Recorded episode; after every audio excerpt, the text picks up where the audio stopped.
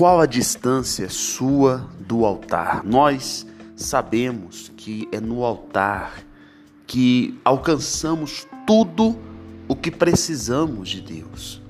É no altar que vem o nosso socorro.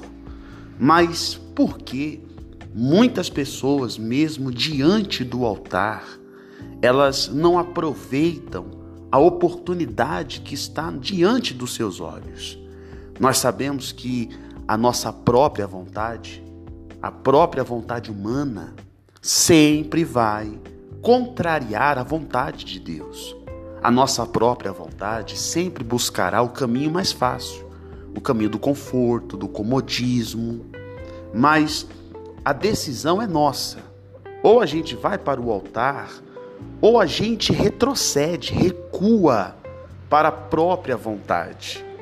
E é isso que está escrito no texto sagrado, aqui no livro de Hebreus, capítulo 10, versículo 38, diz assim: Mas o meu justo viverá pela fé, e se recuar, se retroceder, minha alma não tem prazer nele.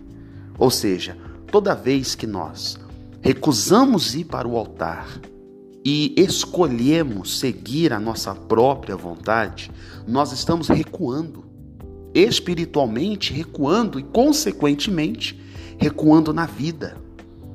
Qual é a distância sua do altar? É a sua própria vontade. A decisão é sua. Que Deus abençoe.